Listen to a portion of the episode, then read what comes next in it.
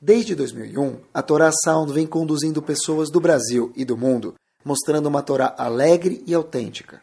Está cada vez mais fácil ter acesso a este rico conteúdo. Buscando por Caraguila, nosso aplicativo está disponível na App Store e Google Play. Agora é possível também assistir aos nossos Shorim em vídeo pelos sites toraanytime.com e caraguila.com.br.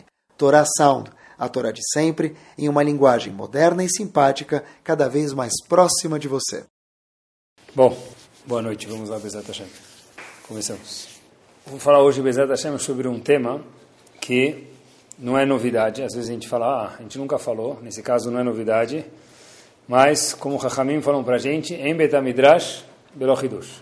Mesmo um tema velho, sempre a gente acha alguma forma nova, alguma novidade para aprender. Então, Bezat Hashem, já que o tema é tão importante, então vale a pena rever de novo, vamos chamar assim, tá bom? A verdade é o seguinte, estava pensando outro dia, qual é a função de um professor numa classe, qual a função de um pai numa casa, qual a função de um Rav numa Keilah, ou, resumindo, qual a função de qualquer mentor sobre quem ele está ensinando. Qual o objetivo? Então, na verdade, deve ter um monte de objetivos com certeza, e todos são verdadeiros e corretos. Mas tem um objetivo assim maior. Qual o objetivo lá no, no topo da montanha? Qual o GPS? Porque, pessoal, presta atenção. Para a pessoa usar o melhor dos aplicativos que haja hoje em dia, para a pessoa fugir do trânsito, seja o Waze, seja o Google Maps, o que, que a pessoa for usar, talvez tenha outras, outros aplicativos, mas uma coisa não pode faltar. O que, que não pode faltar no aplicativo? O seu destino, aonde você quer chegar. Se você não colocar onde você quer chegar, você pode escolher se quer pegar estradas de terra ou não estradas de terra, se você quer sair da rota principal para economizar um pouco de tempo ou não, e outros uh, tópicos. Mas, se você não colocar qual é o seu destino, é impossível chegar a lugar algum. Então, por isso que é importante saber qual é o objetivo, qual o destino de um pai, de um professor, de um rav, de um qualquer mentor. E como que a gente atinge isso, Bezat Hashem? Porque é importante saber qual o objetivo. Olha que interessante. Eu fiquei na dúvida se falar o nome de com quem aconteceu ou não, mas vi em dois lugares que contam, a própria pessoa escreve o nome dele. Eu falei, se ele escreve, pode falar. O Magid de Jerusalém. Magid é o que antigamente os rabanim viviam, muitos, rodando de cidades em cidades pequenininhas, dando algum tipo de shur, drashot, acordando o povo para assuntos que eles achavam ser necessários àquele momento e àquele local. Rav Shalom Shvadron, Zichron Libraha, ele fala, então vou repetir, sobre ele próprio, ele conta que uma vez ele foi para uma cidade, e ele tinha como objetivo chegar naquela cidade, mais precisamente Haifa, Israel, e conscientizar os habitantes sobre a Kedushá do Shabat. Ele falou, preciso falar sobre a santidade do Shabat. É algo que eu estou vendo ser uma necessidade grande. Tá bom. Ele chega lá, Erev Shabat, na véspera de Shabat, antes de começar Shabat, ele já foi para a cidade, já se alocou lá, e está pronto no Shabat para ir falar para as pessoas sobre a Kedushá do Shabat. Erev Shabat, ele vê uma parada, sabe o que é parada? Um desfile, com o prefeito de Haifa, e o prefeito desfilava num carro conversível antes do Shabat, era o Shabat, não era Shabat. Só que as mulheres estavam quase muito mal vestidas, para não falar extremamente mal vestidas, diz Avshalom Shvadron.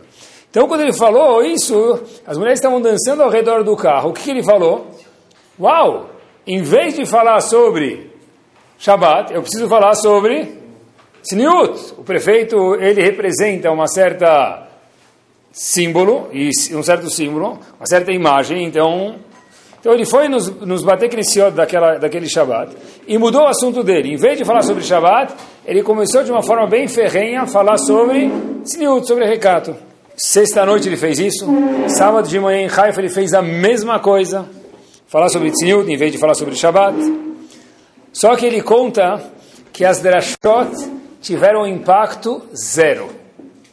Não só isso, as pessoas de Haifa proibiram Rav Shalom Shvadron de voltar para Haifa falar durante um ano. Por isso que eu pensei se falava ou não falava, mas está escrito o nome dele, ele próprio contou em dois livros isso. Então, ele volta e vai para o Rav de Brisk, que ele tinha contato na época, e pergunta para ele, Rav, o que, que eu fiz que não devia ter feito? Eu vi uma coisa e achei que era importante falar, de repente cheguei na sinagoga, me acendeu ao farol sobre falar sobre aquilo, então, em vez de falar de Shabbat, eu falei sobre outro assunto, de Tziniut. Diz o Rav de Brisk o seguinte, os Ashkenazim em especial, os Faradim não fazem essa brachá, todo dia de manhã a gente fala uma brachá no Birikot HaShachar e Birikot Torah para poder começar a estudar a Torá, homens e mulheres. Os Faradim falam Baruch HaTashem al Divrei Torah.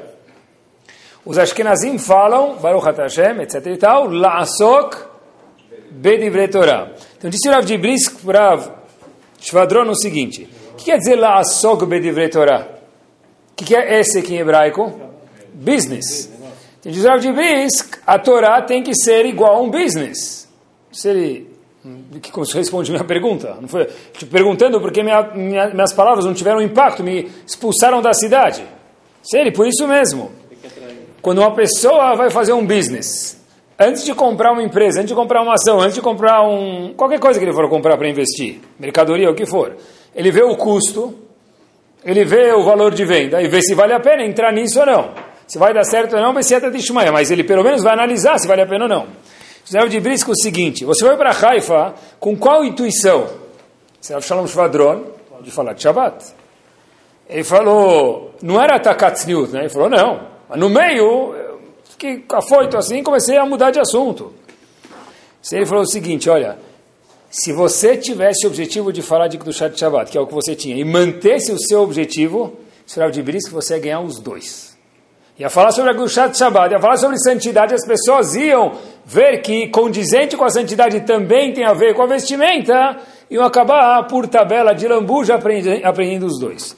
No momento que você perdeu o foco, perdeu o objetivo, você não ganhou nem Shabbat, que não foi isso que você falou, e nem Tzniut, que não foi isso que você tinha preparado para falar. Quer dizer, ele não ganhou nem Shabbat que ele tinha preparado para falar, isso. Boa, obrigado. Vou repetir, tem razão. Não ganhou nem Shabbat que ele tinha preparado para falar e não falou. E nem Tzniut que ele não preparou e acabou falando.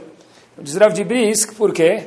Torá tem que ser igual a um business. Tem que ter algum objetivo. Tem algum objetivo de crescimento, de vendas, de income, algum objetivo. Então, pessoal, em relação à educação dos filhos, educação da, da comunidade, educação da minha escola, do que for, cada um onde ele atua qual é o nosso objetivo. Porque se eu não sei qual é o meu objetivo, o ex não me leva a lugar nenhum. Se eu não sei qual é o objetivo, eu me perco no que eu estou fazendo. Eu fiz mil coisas, mas eu não cheguei em lugar nenhum, porque eu não tinha onde chegar. É importante saber qual é o objetivo. O objetivo, eu acho que, tem muitos objetivos, obviamente, mas acho que o objetivo assim, big, maxi, no, no, no panorâmico, é o seguinte. A gente fala no fim de Brachot, a gente fala isso os Faradim e Ashkenazim no fim, da, no fim de Shacharit todos os dias, que é um trecho no finzinho de tratado de Brachot. Al Tikre. Também. Al Tikre Banaich. Beleza. Não leia Banaich, seus filhos. O Pasuk, que consta na, no, no, na Gemara, leia como Bonaich. Que é dizer Bonaich? Construção. Agora a pergunta é o seguinte: tá bom, meu filho quer fazer engenharia civil. Hazakobaruch, Adikrebanaich, Elabonaich, bota ele para construir, coloca ele na faculdade, coloca ele depois de uma pós-graduação e faz Bonaich. Bonaich é construtor, Banaich são filhos.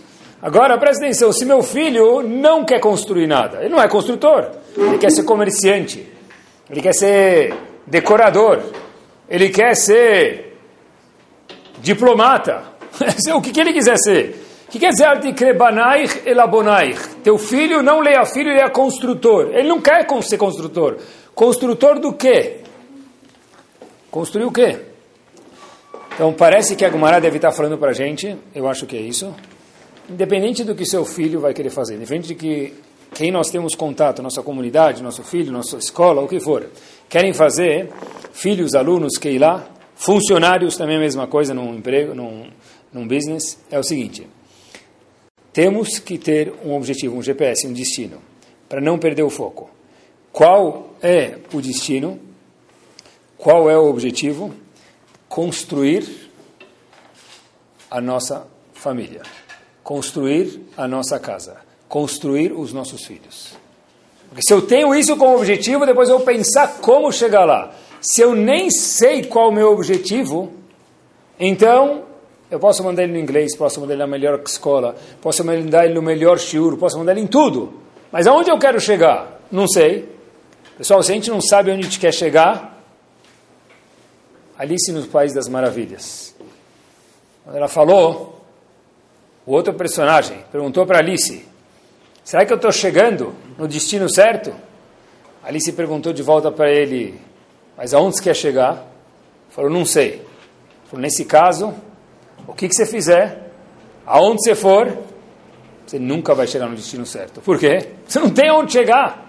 Em relação à educação, é alta e krebanai, elabonai. Quer dizer construtor, não construtor de engenharia civil cada pai, cada mãe, cada Rav de Keilah, cada aluno, cada diretor de escola, acho que a obrigação nossa é como eu construo o meu aluno, minha escola, minha classe, o que for, minha casa. Isso tem que ser o objetivo. Vamos dar um mergulho, Bezat Hashem, dentro do lugar mais fenomenal que tem no ser humano. Qual o lugar mais espetacular que tem dentro do ser humano? Que até hoje toda a ciência não descobriu 10% de como isso funciona? Cérebro, Cérebro humano.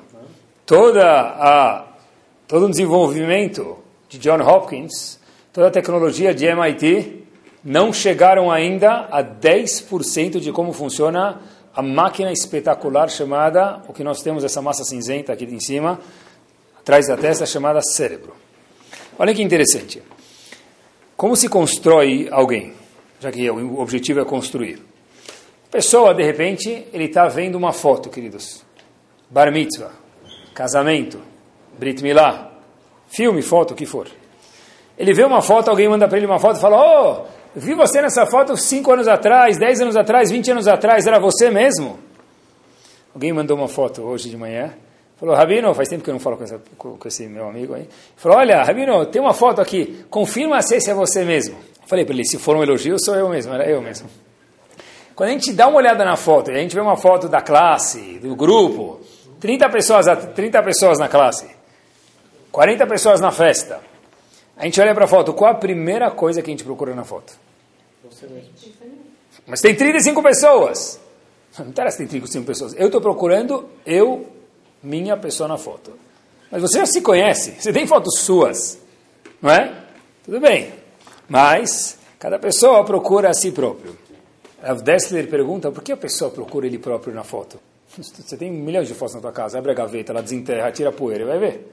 Antigamente ainda haviam fotos, hoje em dia é tudo digital, né? Antigamente haviam fotos, você abre a po tira a poeira, você vai ver fotos. Porque a primeira coisa que eu procuro numa foto que eu não vejo mais tempo é a minha pessoa. Deve ver meus amigos que eu não tenho tantas fotos dele. Algum outro conhecido. Diz Rav Dessler o seguinte, para a pessoa, a palavra mais importante que existe na vida de uma pessoa própria, qual a palavra mais importante para ele? Eu. eu. Por isso que quando a pessoa recebe uma foto, ele vê uma foto da escola, vê uma foto do bar mitzvah, vê uma foto de muito tempo atrás, uma década, duas décadas, três décadas, depende da idade da pessoa, ele procura ele próprio. Por quê? Porque o eu é o que mais chama a atenção para a pessoa. Quer dizer, quando uma pessoa está em algum lugar e ele vê um, um colega que não vê ele faz muito tempo atrás, chama muito a atenção dele quando o colega chama ele pelo nome. Você ainda lembra meu nome? Qual sentimento você ainda lembra o meu nome? Faz 40 anos que ele não me vê, eu nem sabia que ele me conhecia. Ele vem e falou, oh, fulano tal. O sobrenome ainda é difícil de falar. O cara falou direitinho. Da onde ele sabe? Pô, me senti bem. Da onde vem isso? Da onde vem isso? Me senti bem. Por quê? Porque o meu eu de Dessler, para mim, é muito importante. O meu eu, a minha pessoa. É proibido isso? Não é proibido, porque essa é uma realidade do ser humano. Se preocupar com ele próprio. Inclusive, o livro Mor, se a gente puder falar assim, ou um livro gigante, de ética judaica chamado Mesilat Esharim, Rav Moshe Chaim Lutzato Ramchal, diz no 20 Perek algumas palavras espetaculares. Diz ele o seguinte, o desejo que a pessoa tem por kavod, por respeito, dignidade, melhor traduzindo ainda, melhor ainda, é maior que o desejo que a pessoa tem por dinheiro. Ah, não pode ser. Impossível. Estamos falando que acertar o número da roleta no cassino, está brincando. Acertar a Mega Sena, olha, a sede por dinheiro, ela é infinita, ela é interminável. Mas a vontade que a pessoa tem pela sua dignidade, a sede, a ansiedade pela dignidade, ela é muito maior do que a vontade que a pessoa tem de dinheiro. Olha que interessante, ele traz algumas provas, tem muitas, eu trouxe duas ou três aqui, que sejam mais famosas para a gente. Ele traz provas do Tanakh, mas olha que interessante. Shaul voltou da guerra, não é um cavalo proibido aqui, é um metziut, uma realidade, dignidade humana. Shaul volta da guerra, ele destrói os inimigos. Shaul, quem era Shaul? Rei. De repente, ele chega no palácio e fala: Eu preciso matar David. Meu amigo, matar David por quê? Você acabou de chegar da guerra, ganhou a guerra, David não te fez nada. Porque cantaram para Shaul uma música que, e para David cantaram uma música mais chique. Então Shaul, que era grande tzadik, mas cavou todo mundo precisa, a dignidade. O que aconteceu? Shaul ficou tão incomodado com a dignidade dele, falou, eu preciso agora levantar e fisicamente matar David. Mesilat Echarim, por quê? Porque a dignidade da pessoa fala muito alto. Outro exemplo, meus queridos, os famosos Meraglim, espiões. Espiões estavam no deserto e não queriam entrar em Israel. Pergunta o Zohar Kadosh por que eles não queriam entrar em Israel. Qual o problema? Zora Kadosh, porque no deserto eu, líder, chefe das doze tribos, sei que qualquer pergunta que tiver, vão perguntar para mim. Qualquer petit comitê que vai ter, vai ter uma festa do banqueiro do deserto, vão convidar 15 pessoas. Nós 12 vamos ser uma das 15 com certeza. Sim? Reservez s'il vous plaît. A galera toda, rapa, ralé, é, não sei, não me interessa. E se eles forem convidados, eu não vou ir. Mas, quando a gente entrar em Israel, vai ser todo mundo igual. Então, por isso, diz o Zohar Kadosh, que os meragrimos espiões não queriam entrar na terra de Israel. Por quê? Ele cavou dignidade. E um último exemplo que tem, tem muitos lá, Korach. Korach, o que aconteceu com Korach? Entrou na terra e Sheakol Niabidvarot. Aí engoliu ele, Borene Fashot Rabot, Braha foi de verdade Braha foi a última Braha que ele escutou na vida. Por quê? Kavod. Quer dizer, a dignidade da pessoa fala muito, muito, muito, muito alto. O que, que isso tem a ver com Banaich e Bonaich, com construir? O que, que isso tem a ver com educação? O que, que isso tem a ver com o patrão, com os funcionários? O que tem isso com o diretor, com a escola? Pais com os filhos? Professor com alunos? Tudo. Porque deve ser, se a vontade de dignidade é maior do que a do dinheiro, desses três episódios a gente vê quanto a dignidade mexe com a pessoa. Se nós queremos construir alguém, tem que ser que dando um mergulho no cérebro do ser humano, se nós conseguirmos dar importância, dar importância para ele ou ela, que nós temos uma relação e a gente quer educar eles e fazer eles crescerem na vida, então, pessoal, a gente consegue criar uma família importante, uma família importante, uma família saudável. Explico. Uma vez um sábio falou, não Yudi, que tem 4 bilhões de pessoas no mundo que dormem famintos. Famintos do que? De comida. Acordam com fome. Tem pessoas que no mundo acordam com fome. Mas disse ele, tem 5 bilhões, um número maior de pessoas que dormem com mais fome. Fome de apreciação. Acordam e falam, e aí? Quem aprecia o que eu estou fazendo no mundo? Que diferença eu faço para o mundo? Para que acordar? Tem mais gente hoje com essa necessidade emocional do que a necessidade física. Quer dizer, quer dizer, se eu quero construir alguém, eu preciso mexer e dar valor e dar pull à importância dele. Eu sei teu nome.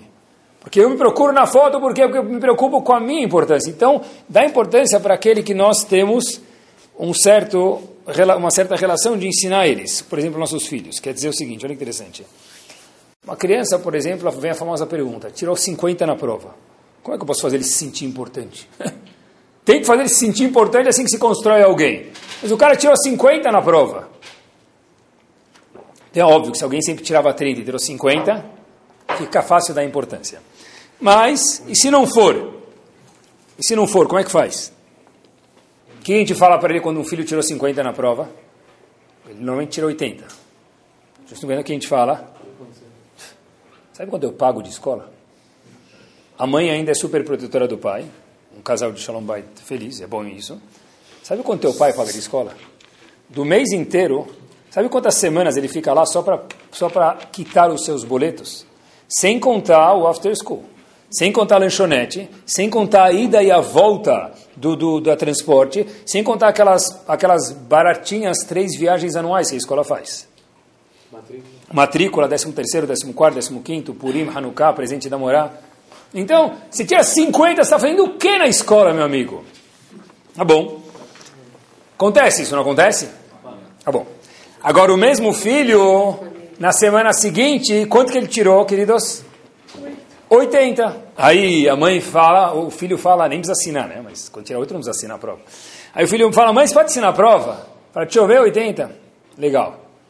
Ou não fez mais sua obrigação. Presta atenção. Porque essa é tendência normal de uma pessoa, mas estou querendo aprender junto aqui. Porque quando alguém faz alguma coisa errada, aí tem aqueles cinco minutos de drachá. Senta, sabe quanto eu pago de escola? Sabe quantas horas eu cuido de você, não sei o que lá. E quando tira 80, você não fez mais sua obrigação? Sério? Sim. Eu trabalho para sustentar a casa, tua mãe cozinha, tua mãe te leva, isso eu trabalho. Mas presta atenção, de novo. Se eu quero construir eles, é é o que? Meu GPS qual que é? Qual que é o meu destino? Qual que é o meu objetivo? Construir eles. E o ego da pessoa fala muito alto, como a gente provou até agora, é quando ele acerta, bum, solta um rojão quando ele tirou oito é lá que eu vou construir ele. Quer dizer é o seguinte: se o foco é fazer nossos filhos, nossos funcionários, nossa empresa, nossa esposa, quem for, nossa Keilah, nossos alunos irem para frente, como que se faz isso? Através de construir eles. Como se constrói eles, pessoal? Quando você vê alguma coisa correta, faz pelo menos o mesmo barulho que faz quando vê uma coisa errada. Quando ele arrumou o quarto, faz pelo menos o mesmo barulho de quando ele acabou de tomar banho e caiu molho de sushi na camisa dele. Pelo menos o mesmo barulho. Porque presta atenção, meu objetivo é destruir ou construir? Se é destruir, beleza, é fácil. Crítica all day, 24-7, 24 horas por dia, 7 dias por semana. Se meu objetivo é construir, eu preciso fazer o contrário. Como que se faz isso? Como que eu posso construir alguém? Olha que interessante. Na Torá tem uma lista de aves que são kasher. E dessas aves são as aves que a gente pode comer. Galinha, e daí frango, e daí por diante, né? Tem algumas aves que não são ksherim. Uma das aves é chamada Daya, Dalet Yud Yei. E a Gemara em Hurin fala para a gente que Daya e Raya, Reia, de ver, é a mesma ave. Então as duas, que são a mesma ave, são não ksherim, não se pode comer essas aves. Ambas são Tmeim. Pergunta a Gmará, do nome dá para a gente aprender alguma coisa. Pergunta a Gmará, da onde vem esse nome Iraiá de visão? Da onde vem essa visão? Porque se a Gmará vai contar que ela, esse animal não é kasher e tem um segundo nome, tem alguma lição para ensinar para a gente. Ah, o animal Daya, essa ave, é chamado, é o mesmo que Iraiá, visão. Visão do quê? O que isso vem ensinar para a gente? Por que, que não é kasher? Olha o que a Gmará fala, pessoal. Esse animal Iraiá tem uma visão Iraiá de visão muito boa. E daí? Qual, qual o problema? Nada contra os oftalmologistas. Fala para a gente, olha que interessante. Essa, esse tipo de animal, que fosse uma águia, alguma coisa assim, não sabe a tradução exata, ela levanta desde Baver, que é o Iraque, ela consegue olhar em direção a Jerusalém e consegue ver todos os defeitos de Israel. Quer dizer, diz agora para a gente, é o seguinte: o animal Raya e Daya é o mesmo. Porque a gente vê o nome Iraiá de visão para ensinar para a gente que um animal, inclusive, mais ainda um ser humano, que olha para os outros e consegue de longe detectar os defeitos, isso não é um elogio. Isso é o contrário de um elogio, é algo pejorativo. Eu olhando para cá já vejo todos os seus defeitos, de longe eu vejo. Eu vejo que está cheirando mal. Presta atenção. Quando é uma pessoa que a gente não tem nada a ver, talvez seja bom para não entrar no negócio com ele, alguma coisa assim. Quando tem a ver com alguém da nossa família, alguém da nossa empresa, alguém da nossa casa, alguém da nossa Keilah, alguém da nossa escola, isso é um crime. Por quê? Porque ver todos os defeitos do outro, isso, isso que chama atenção da pessoa, isso transformou aquele animal, e por isso que a Torá conta para gente, em um animal não comestível para todo e qualquer Yehudi. Por quê? Porque o defeito é o que mais está saliente na minha frente. Ah, mas Abino, Crítica construtiva. Pessoal, pode ser que existe, mas hoje em dia toda crítica é bastante destrutiva de ser construtiva. Toda crítica hoje, as crianças são frágeis, as esposas são frágeis, os maridos são frágeis, os alunos são frágeis, aquele lá é frágil. Normalmente, quando vem uma crítica que a pessoa faz, inclusive fisicamente, ela põe a mão assim. O que, que, que ela está fazendo? Inclusive fisicamente, ela se abraça. Por quê? A pessoa está se defendendo, se fechando dentro de si. Quando a pessoa se fecha se de, dentro de si próprio, é impossível atingir ele. Acabou. Quer dizer, para construir alguém, para ser uma crítica talvez construtiva, eu acho que tem alguns requisitos para construir alguém e elogiar alguém também. É o seguinte, é tiro e queda isso, acho que nunca dá errado. É, talvez de 100%, 99% dá certo isso. É o seguinte, para que eu possa fazer diferente daquele animal que vê só os defeitos dos outros, conseguir elogiar os outros, eu preciso ser uma pessoa saudável. Quer dizer o seguinte: se eu sou uma, um jovem ou não tão jovem, se eu sou um pai ou uma mãe, um patrão, um diretor de escola, um Rav de Keila, o que eu for, qualquer mentor, eu estou frustrado com o meu passado porque eu deveria e gostaria e queria ter sido a esposa de fulano, ou marido de fulano, ou pai ou mãe de Beltrano. E aí eu estou frustrado com o meu passado, estou insatisfeita com o meu presente. O que, que eu vou fazer com o meu futuro, que são meus filhos? Condenar o meu futuro. De novo, pessoal, se eu estou insatisfeito com o meu passado, estou frustrado com o meu passado, vivendo mal o meu presente, eu vou condenar o meu futuro com certeza, porque eu estou tão azedo, tão amargo, como é que eu vou elogiar alguém? Para que eu possa elogiar alguém, a pessoa tem que estar bem consigo mesmo. Se a gente vê pessoas felizes, as pessoas são muito mais positivas, muito mais otimistas do que pessoas que estão sempre ranzinza. Uma pessoa que está sempre em ranzinza, ele tem muita dificuldade de elogiar alguém. E como se constrói uma família, como se constrói filhos, queridos, esse tem que ser nosso GPS através de elogios. Tem gente que é igual ar-condicionado de sinagoga. Nunca tá bom. Nunca tá bom. Acho que a pior profissão do mundo é ser gabai ar-condicionado. Se ele ligar no RAI 16 graus, nosso amigo vai ficar feliz do lado da ponta esquerda. Mas o da ponta direita vai me reclamar. Ele vai vir de Dubon para o CNIS. O outro desliga, desliga, o ar-condicionado está muito frio, liga o ventilador, Vem um indivíduo que é sentado lá na ponta do outro lado, lá que ele fala, para que vocês compraram ar-condicionado se não vai ligar? Quer dizer, qual a resposta? A resposta aqui é Messirut Nefesh Gabai ar-condicionado, que não tem resposta. Então, tem gente que vive igual ar-condicionado de sinagoga. Pessoal nunca está feliz. Se eu nunca estou feliz, quando é que eu vou conseguir elogiar o outro? E, meus queridos, um filho, uma esposa, um marido sem elogio, deixa volta a ser um marido, infelizmente, um filho, infelizmente, uma esposa, infelizmente, uma casa, infelizmente, que está sedenta por vida. Porque disse o Messilat Sharim, mais do que dinheiro, as pessoas querem que reconheçam o meu eu. E como se reconhece o de alguém? Através de dar um elogio. Isso é construir uma casa. Esse tem que ser o objetivo de algum mentor. Pessoal, quem precisa de ajuda muitas vezes não é o filho, não são os alunos. Quem é que precisa? A pessoa que não está bem estiver bem, eu vou conseguir ver o ponto bem dos, bom dos outros. Isso até me lembra que uma vez tinha um indivíduo que ele, chama ele de Joe, vai para mudar um pouquinho, chega de velho. Joe foi no médico, e aí ele vai reclamando para o médico, o médico já é amigo dele e tal, então ele foi conversando também, o médico falou, mas me conta teu problema. Tem a ver com a minha especialidade? Ele falou, sim, doutor. Olha, minha esposa está com problema de audição, eu acho que ela está ficando surda. Aí o médico fala, uau, puxa vida, mas sinto a esposa vem aqui, é difícil eu tratar ela. Falou, doutor, eu não posso trazer ela aqui, fica feio, vai estar problema de xalombá e tal. Falei, como é que você... Ele falou, então o doutor falou o seguinte, olha, faz um foro para mim, testa a audição da sua esposa, explicou para ele como fazer, fala de longe, depois vai chegando mais perto, E aí, conforme você volta aqui, amanhã, me conta como é que está o problema, para eu saber se é grave. Se é menos grave, dá para tratar via satélite. Eu te falo qual o problema, você coloca um comprimidinho no, no Guaraná dela, lá toma, a gente vai resolvendo assim. Tá feito, doutor, obrigado. Então, o indivíduo chega em casa, fala, ah, agora eu já sei como fazer. O indivíduo vai lá, seis metros da esposa, como o doutor falou, olhando assim, ele mede seis metros, fala para ela, querida, o que, que nós temos de janta? Nada. Nada, não responde nada. Então, o indivíduo anda mais dois metros, tá, agora quatro metros da esposa, fala para ela, mas, mon chéri, talvez ela só entende francês, o que, que a gente tem de janta?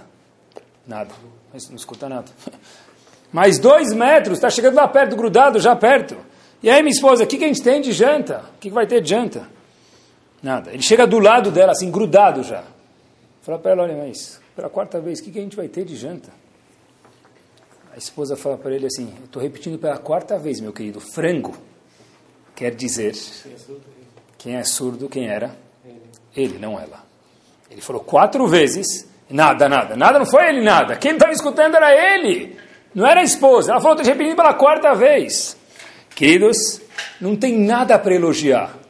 Quem é surdo muitas vezes, no caso do exemplo aqui, foi o marido, não é culpa da esposa. Não é culpa do filho. É que eu não estou saudável, então não consigo elogiar ninguém. Quer dizer, primeiro passo é saber o objetivo. O objetivo é construir. Como se constrói? Dando importância para o eu da pessoa. Como? Através de estar saudável uma das formas é elogiando a pessoa. Agora, para mim elogiar tem que estar saudável. Mas tem mais uma coisa que eu acho que é muito importante, é...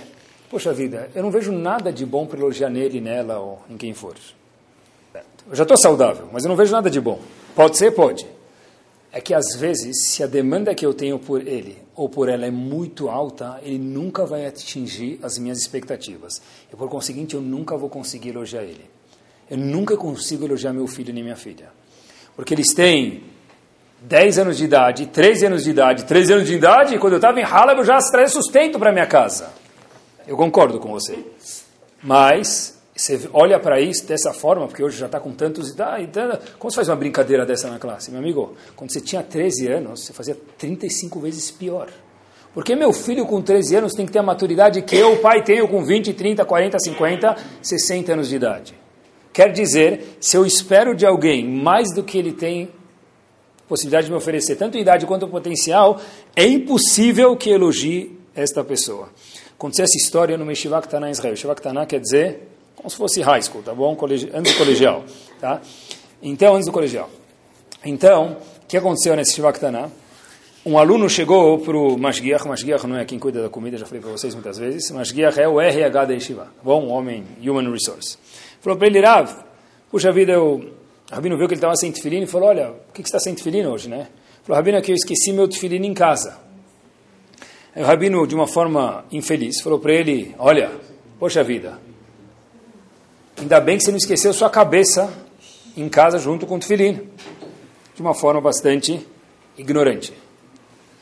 Dia seguinte, meus queridos, prestem atenção, a história aconteceu em Israel. Esse mesmo Mashgiach, chega na Yeshiva para colocar o tefilim, ele foi no armarinho dele, lá onde guarda o tefilim, do lado do Betamidrash, da sinagoga, ele abre a porta, abre de sésamo, o que, que ele vê lá?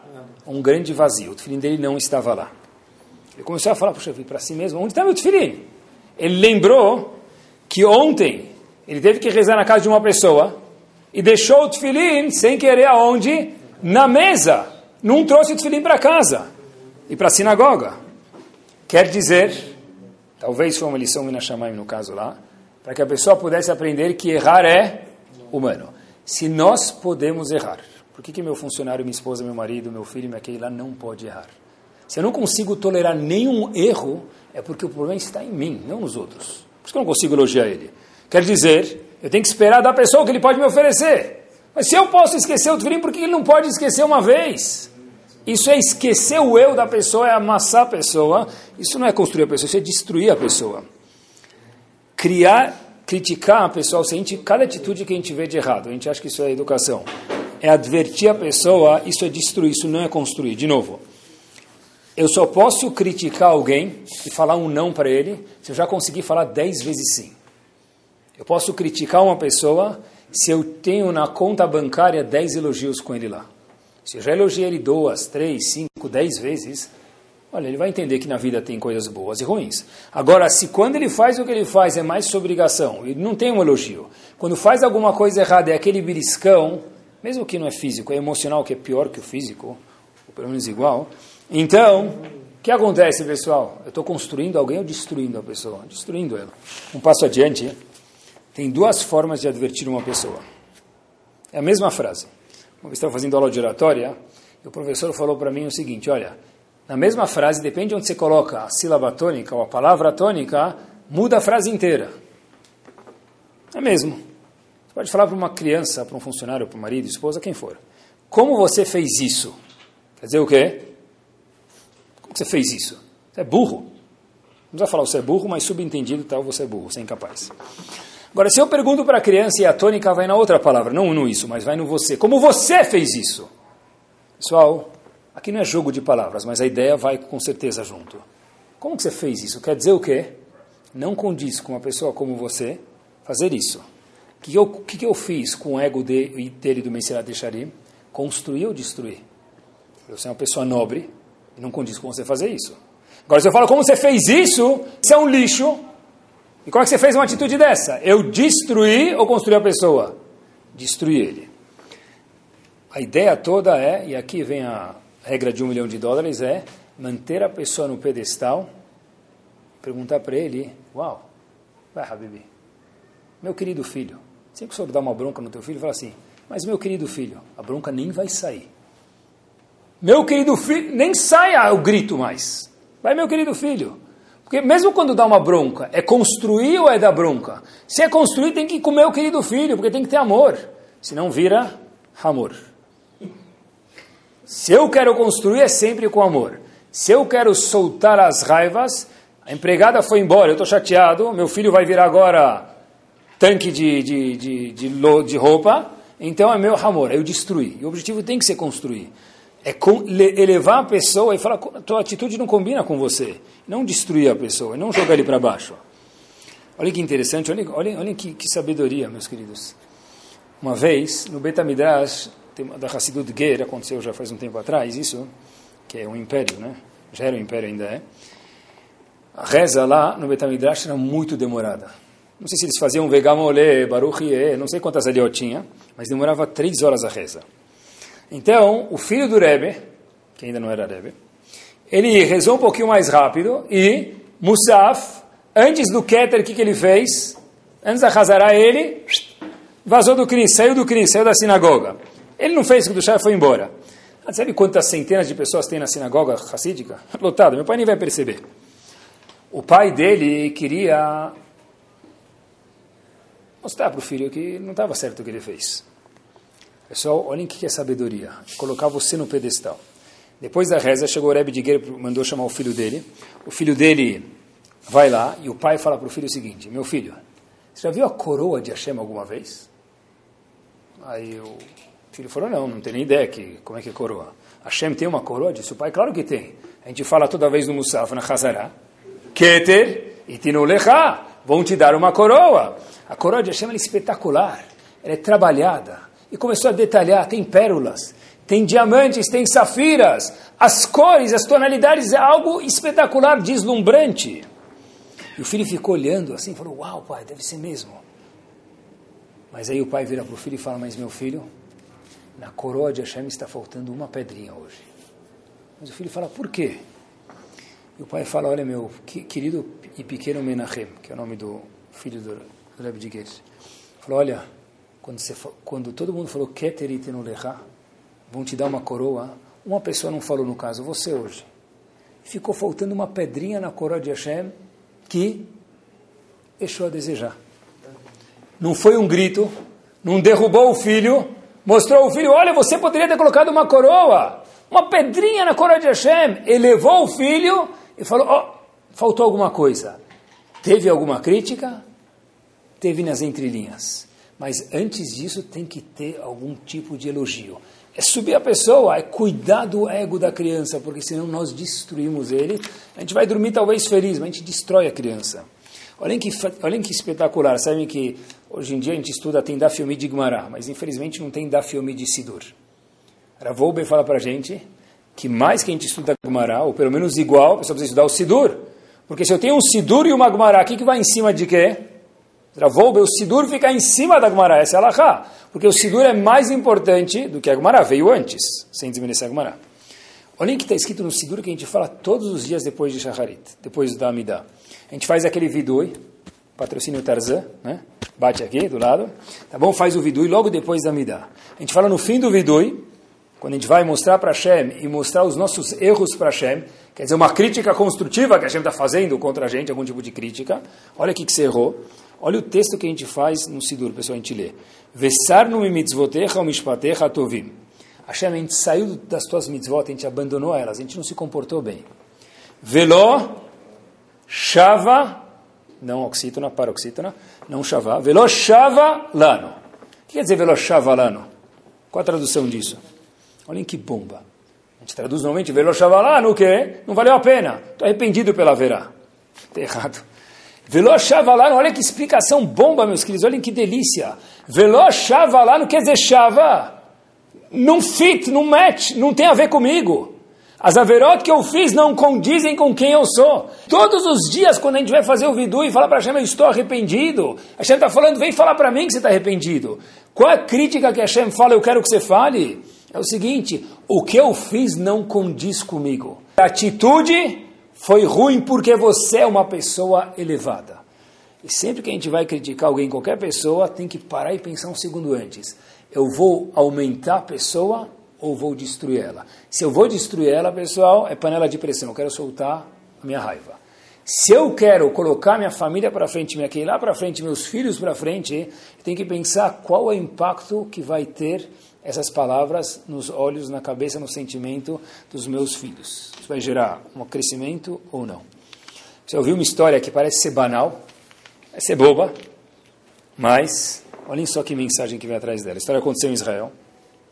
Tinha um cara que estava num casamento, essa pessoa estava no casamento, passou um dia de trabalho muito longo, a pessoa chegou no casamento e ele queria dar uma relaxada. Graças a Deus não tinha sinal lá de celular, se uma pessoa não relaxa, está sempre mexendo no celular, ele queria dar uma relaxada. Então ele sentou lá, só olhando para a paisagem, olhando para a música, para as flores. On the rocks. De repente, chega um indivíduo do lado dele, fala, você me conhece? Falou, ih, começou já. Já foi minha tranquilidade. Falou, meu nome é Naftali Green. Falou, não me ajudou nada, eu ainda não te conheço. Falou, mas o mundo inteiro depende de mim, você não me conhece? Falou, cara, quem é você? Você ainda se acha demais, né? Quem é você? Ele falou, olha, eu vou te explicar. Sabe que nas Yeshivot, as pessoas dormem nos quartos lá, né? Chama, em inglês chama roommate, lá, dorme, companheiro de quarto, não sei como chama isso em português. Então esse cara, roommate, dormia no mesmo... Falou, olha, eu dormia no mesmo quarto Aí o cara falou, comigo não. Eu lembro, uma das pessoas que dormiram comigo, não, não é você. Ele falou, não. Eu era roommate do Rav Chaim Kanievski. Falou, uau. Aí já começou a olhar para essa pessoa com olhos diferentes. Falou, sério? Falou, oh, me chamou atenção já. A pessoa que estava no, casamento falou, olha, quando o Rav Chaim Kanievski estudava em Lomja, na Yeshiva de Lomja, em Petah Tikva, eu estudei junto na mesma Yeshiva e morava no mesmo quarto que ele. Uau. Falou, eu vou te contar uma coisa, disse esse indivíduo para aquele cara que estava tentando descansar no casamento. Falou o seguinte, olha, uma vez eu fui para Bnei Brak, na casa do Rav Chaim Kanievski. Fui visitar ele, perguntei para ele, ah, você lembra de mim? Eu fui seu roommate na Yeshiva, quando a gente era bem jovem. E ele falou, olha, deixa eu pensar um pouco. E esse indivíduo, Naftali Green, falou, olha, passados cinco décadas, eu imaginava já que ele não ia lembrar do meu nome. Ele começou a pensar um pouquinho, falou, ah, eu lembro de você, e começou a mencionar um episódio para ele. Esse Naftali Green, quando viu Rav Chaim Kanievski, falou para ele, olha meu querido, Rav, que é a expressão, sentimento que eu tenho aqui. Falou, qual? Falou, Rav, o Mará fala, Olam Afur, o mundo é de ponta cabeça aqui. Mas eu de verdade estou de ponta cabeça mesmo, porque quando eu olho para o Senhor, eu vejo que tem gente que vem do mundo inteiro viaja, faz escala, viaja 20 horas para chegar em Israel, fica alguns minutos fazer uma pergunta para o senhor e volta para a cidade de origem. Eu, ninguém me conhece, sou Yehudi Pashut. Você, meu amigo de quarto, virou uma das pessoas mais importantes do mundo da Torá. E eu, quem sou eu? Tudo isso contando aquele indivíduo para o homem antes de começar a roupa. Chaim Kanievski vira para esse Naftali Green e fala para ele o seguinte, em Yiddish, precisa falar em Yiddish aqui, Nicht emes, não é verdade. O indivíduo fala, como assim não é verdade? Você é a pessoa mais importante e eu sou um zero à esquerda no mundo. Chaim Kanievski, eu boto fé em você, meu querido. Eu confio em você. Falou, sério? Ele falou, eu lembro de você. Você é uma pessoa boa, eu lembro de você. Eu coloco fé em você, eu boto fé em você. E já que o mundo inteiro depende de mim e eu boto fé em você, então o mundo se apoia em você. Por isso, que eu estou contando para você, disse ele no casamento, olha, sabe quem sou eu? Naftali Green. Ele falou, nunca te vi. Ele falou, o mundo depende de mim. Da onde vem esse sentimento? Chaim Kanievski me deu as kamá. Tem gente que chega, Brachav Yatzlachad, Rav Chaim Kanievski, não é? Vale muito. Ele falou, Rav Chaim Kanievski falou para mim, o mundo inteiro depende de mim e eu boto fé em você. Então, se A igual a B, B igual a C, com certeza que o quê? Né? Uma vez, olhem como as pessoas distorcem as coisas, não é o caso aqui, só entre parênteses. Uma vez, um indivíduo estava estudando Torá, chegou em Israel, falou que ele cansou de estudar, não queria estudar, não sei qual era a história lá, era o Chaim que viu que ele podia continuar estudando. O indivíduo falou, eu quero abrir uma pizzaria, entre parênteses, mais um parênteses, Havala Lasman em hebraico, pode querer dizer duas coisas. Ou uau, espetacular, ou perda de tempo. Chaim Kanievski falou, Chavala Lasman. O que, que o indivíduo entendeu? Uau! Ele abriu uma pizzaria com as camadas do Rav Chaim Kanievski, chamada Chavala Lasman. Que Rav Chaim Kanievski é uma pessoa importante. O que as pessoas falam, a história aconteceu. De verdade é importante. Então, se Chaim Kanievski é importante, o mundo inteiro depende dele, ele falou que eu coloco fé em você, então também sou uma pessoa importante. Esse é o sentimento que nós temos que passar para os nossos filhos, funcionários, quem for, pessoal. Quem tiver jurisdição, se essa é a palavra certa. É, eu coloco fé em você, você para mim é o cara, você para mim é a pessoa. Olha quem você é. Lembrar que cada crítica que a gente faz para alguém, a gente está elevando ele ou colocando eles mais para baixo. Certeza que diminuindo eles. Isso não é construir, isso é destruir. Eu acho que o segredo é sempre pegar alguém no flagra. Eu quero educar meus filhos. É, pega ele no flagra. Se você pegar ele no flagra, eu garanto que você vai educar ele. Sério? Como assim? Pega ele no flagra, pega ela no flagra, pega o funcionário no flagra. É assim que se faz? Opa, é nós. Chá comigo. Vou terminar a frase. Pega ele no flagra, te peguei fazendo uma coisa boa. Por exemplo, você vê teu filho que ele nunca estuda para a prova. Tá bom? A responsabilidade, na verdade, tem que ficar um pouco na mão dele, né? Porque né, não sou eu aluno, é meu filho. Posso ajudar, mas não fazer em vez dele. Eu vejo ele estudando para a prova. Eu peguei ele no flagra. O que eu tenho que fazer? Uau, você é o cara! Meu, coloca um oi, oi, oi aí, vamos dançar. Porque se eu danço quando ele vai mal na prova, por que eu não posso dançar de intensidade e alegria quando ele vai bem na prova? Se eu vejo um aluno que ele sempre vem sem material para a sala de aula, existem pessoas assim, eu vejo isso todo dia. Um dia o indivíduo vem com, com material. Meu, você merece uma salva de palmas. Por quê? Eu estou com todos os materiais aí, tudo caprichado. Para, eu estou de fato, cara. Vou pegar uma bala. Peraí, vou trazer uma bala para você. Mas que bobeira é essa? Pessoal, pegar no flagra é mexer no ego da pessoa, é mexer na importância da pessoa. Disse o Messias Charim, você construiu a pessoa para sempre. Porque, presta atenção, a gente quer se sentir bem ou mal? Bem, se eu fizer uma coisa certa, eu sei que me pegaram no flagra, eu me sinto bem, qual a tendência de qualquer pessoa? Procurar ser flagrado mais vezes. Se eu conseguir colocar isso na pessoa, pessoal, é uma atrás da outra. É um espetáculo como isso funciona bem. Ele nunca acorda sozinho, tá bom? Ele colocou alarme para acordar. Ele acordou. E aí? Se quando ele chegar em casa tiver uma pequena torta de morango com sem morango, com morango descascado, tanto faz, tá bom? E eu dou para ele, mas por quê? Meu, você deve se esforçado muito para acordar na hora. Parabéns. Kola Havod, Hazako Baruch. Aquelas coroinhas que a gente ganhava na quitada morar, tem que fazer de outros jeitos. Com adultos, com maridos, com esposa. Aquela coroinha que a gente ganhava na quitá, vem de Rosh Chodesh, o tampinha lá, tem 30 centímetros, ele sai da escola com a coroa de Rosh Chodesh. É, o que está na cabeça? Parece circo. tem que colocar essa coroa nas pessoas conforme a idade delas. Isso é construir.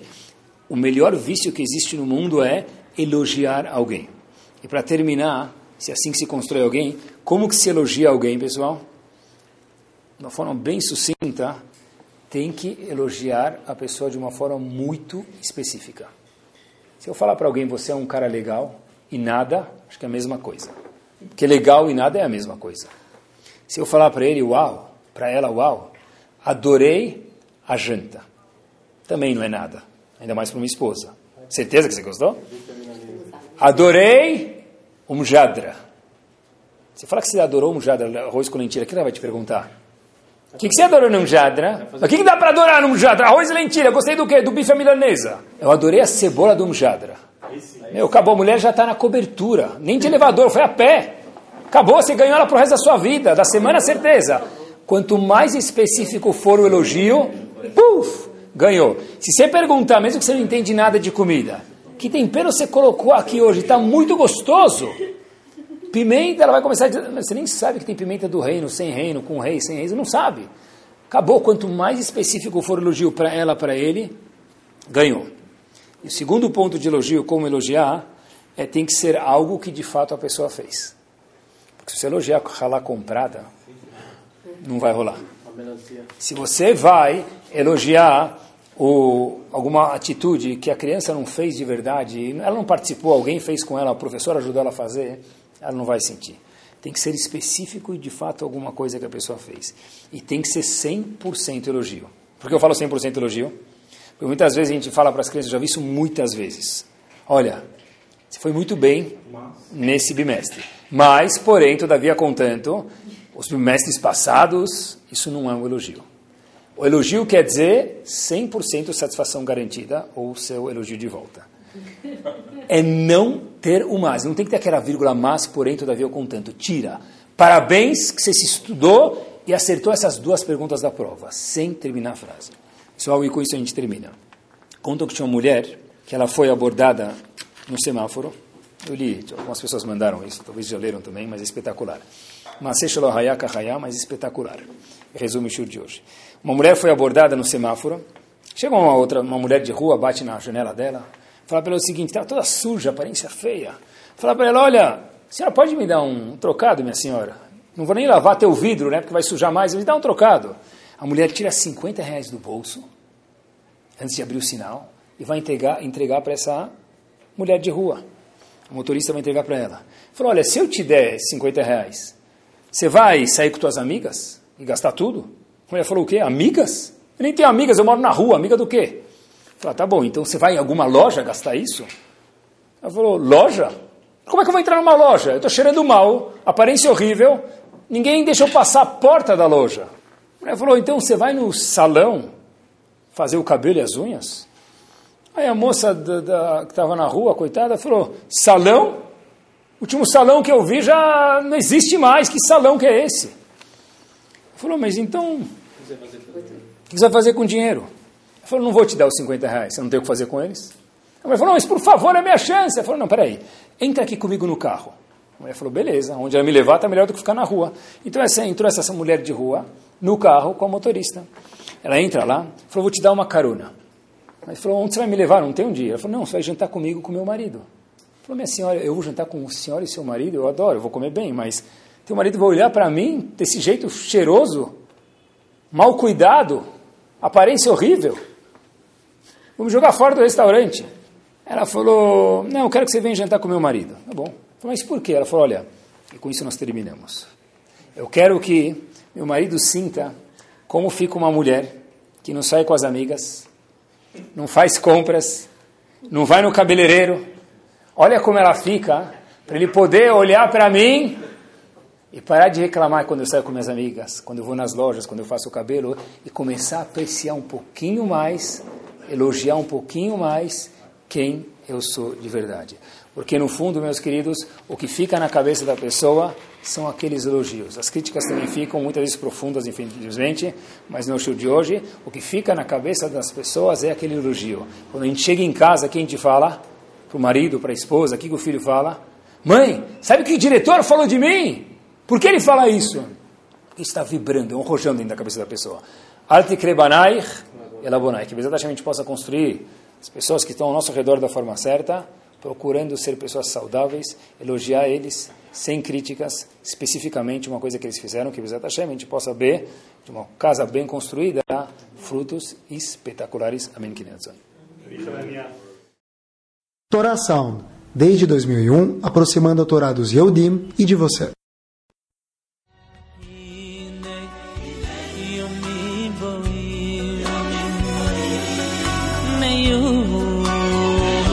השם shemel ikh אוי אוי אוי אוי shlach אוי oy oy oy oy ikh shlach di oy oy oy oy